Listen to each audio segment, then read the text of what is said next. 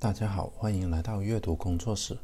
最近啊，日本的贞子公主呢是放弃了自己的皇室身份，还有放弃了她一百四十万美金的皇室嫁妆啊，然后选择了跟平民，呃小市龟结婚，然后白手起家。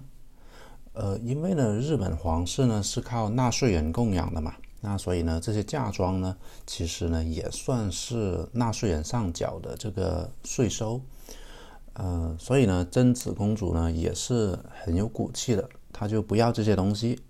然后呢，甚至呢，连宣布他们结婚的这个新闻发布会所用的这个场所，也是自己花钱租的。公主出嫁这件事啊，在日本呢是引起了很大争议的。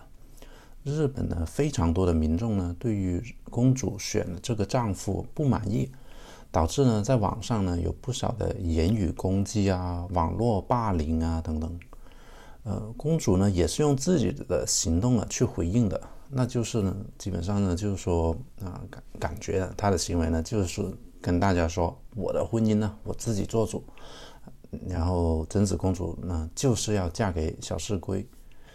像公主这这样啊，不顾民众的反应啊，然后执意要选小市龟为丈夫的这种行为啊，在日本这样保守的国家里面呢，其实算是相当出格的了。而且呢，两个人还打算结婚以后去纽约生活。那按照日本文化里这么强调集体和个人责任的这个文化里面的这个理解啊。贞子公主呢，那简直就是不负责任，然后就完全不考虑集体利益，她只是想着自己个人利益的行为，在他们眼里呢，贞子公主呢就这么做，就等于是这样了。当然了，其实贞子公主呢，并不是唯一一个选择过自己生活的皇室女性啊。其实呢，你算一下，像去年退出啊。英国皇室的哈里和梅根，那已经有算是有两个主要国家的皇室女性呢，选择离开皇室去当平民了。我知道呢，很多人不喜欢梅根，也很多人呢就不喜欢小市龟。但是啊，在放弃这个锦衣玉食和仆人成群的这一件，他这这这种生活的这一件事上面来说啊。两位女性呢都是非常勇敢，并且呢是值得敬佩的。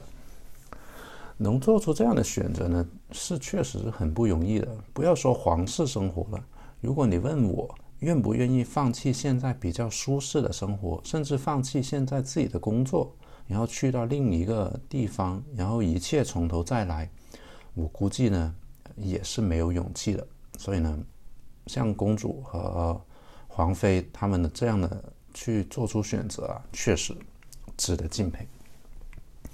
其实啊，贞子公主和梅根呢做出这样的决定，也是也算是不让人意外的吧。因为我觉得呢，新时代的皇室女性，或者说新时代的女性吧，她就是有一种自己的命运呢，自己要做主的这么的一种品质。其实啊，不管是中外啊，女性从小呢都是喜欢当公主的嘛，因为从小听的童话就是这么写的。公主呢也是童话故事里呢最重要的女性角色的。但是呢，一个时时代有一个时代公主的特点呢，老童话里的公主呢，那都是公主落难，然后等着王子去救的嘛。呃，最后呢，公主跟王子幸福的生活在一起。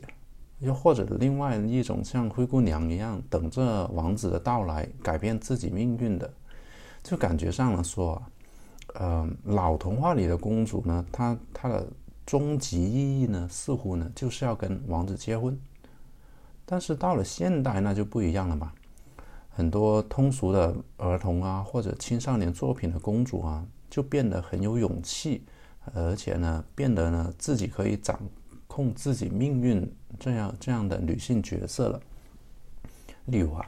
呃，像 DC 漫画里面的神奇女侠，那她就是一名亚马逊战士的公主嘛。那她，但是呢，她除了是公主以外，同时也是一位拥有强大能力的、可以拯救世界的女超级英雄吧。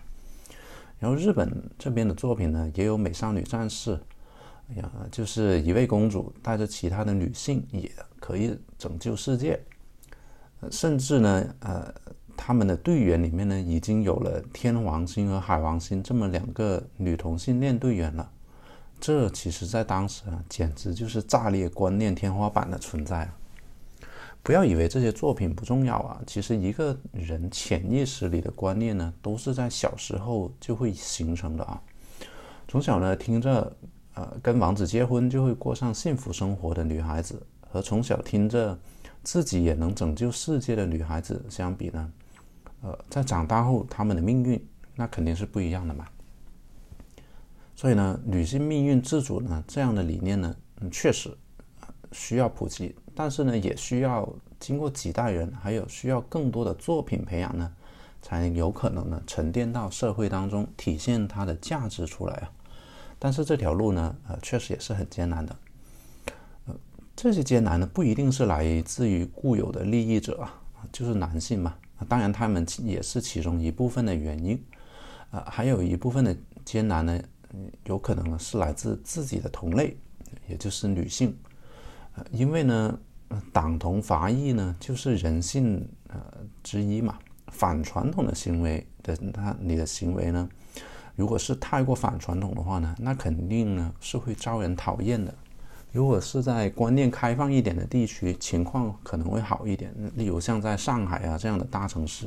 你喜欢干什么就干什么，没人管你。但是呢，在一些相对没有这么开放的地区呢，你总会招来其他人的一些的不满情绪的嘛。当然了，在传统的皇室里面呢，女性呢要掌握自己的命运呢，就会更加艰难一些。遵守传统和离经叛道，他们所受的待遇有多不一样？你看一看同是嫁入皇皇室的凯特王妃和梅根的对比呢，你就知道了。当然了，这条路还有另一种艰难，就是来自于一种未成型的价值观了。中国社会呢，其实很多人呢都没有受过女性主义的启蒙啊。如果呢现在就把西方整套女性主义它所达到的成就原封不动的搬到中国里面去的话呢，那会有很多人接受不了的。例如像重要的权力机关领导人要有女性。呃，或者不要说这么大，往小方面的去说吧。像女性的月经用品要放到公共公共厕所里面，或者呢，在校园里面呢放置这个安全套的自动贩卖机等等，这些行为呢都会挑战很多人的观念的。因为呢，这些人的观念呢，他们是不足以驾驭这么大的跳跃性啊。因此啊。在中国文化圈里面，还是需要女性主义的启蒙的。等大众、等社会大众呢有了这个意识之后呢，很多事情呢也就会很顺理成章了。否则呢，就像突然给一个人一千万，一般人呢是不会有人有管理一千万财富的这个能力的嘛。然后呢，最后这个财富呢，反而呢会反噬这个人。但是呢。如果一个人是渐进式的去管理，像一千块、一万块、十万、百万、千万，那整件事呢就完全不同了。因为这个过程呢是渐进式的，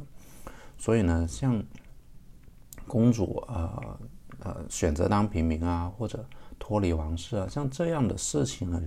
或者呢像一些大众的通俗的文学作品啊，呃或者影视作品啊。呃倡导这些女性的主女性主义的观念呢，这样的多一点的这样的作品和多一点这样的实事的话呢，对于普及和启蒙呢，确实是有意义的。当然啦，普及女性主义的这个启蒙呢，那就需要大众文化作品嘛，例如呃电影，呃例如电视剧。如果呢不能达到一半影视作品呢是女性主角的话呢，那就意味着启蒙社会的这个道路还没走完。你是不是觉得一半影视作品是女性主角的话呢，这有点太多了呢？啊，那你有没有觉得女性占人口一半，这样多不多呢？女性就是占人口的一半呢。那为什么影视作品女性不能有一半作品是女性当主角呢？其实啊，这还不是这一条路的尽头。这一条路的尽头呢，正如美国的大法官金斯伯格所认为的，当最高法院全部九个法官都是女性，而且人们也不觉得惊讶的时候呢，那才才算是走到头了。因为呢，在一九八一年之前呢，九个大法官全部都是男性，也没有人觉得惊讶，是不是？那也就是说呢，道路的尽头呢，其实是理念的进步，而不单单只是口头上的进步或者数量上这些简单的进步。好了，以上就是这期节目的所有内容，感谢大家收听，我们下期节目再见。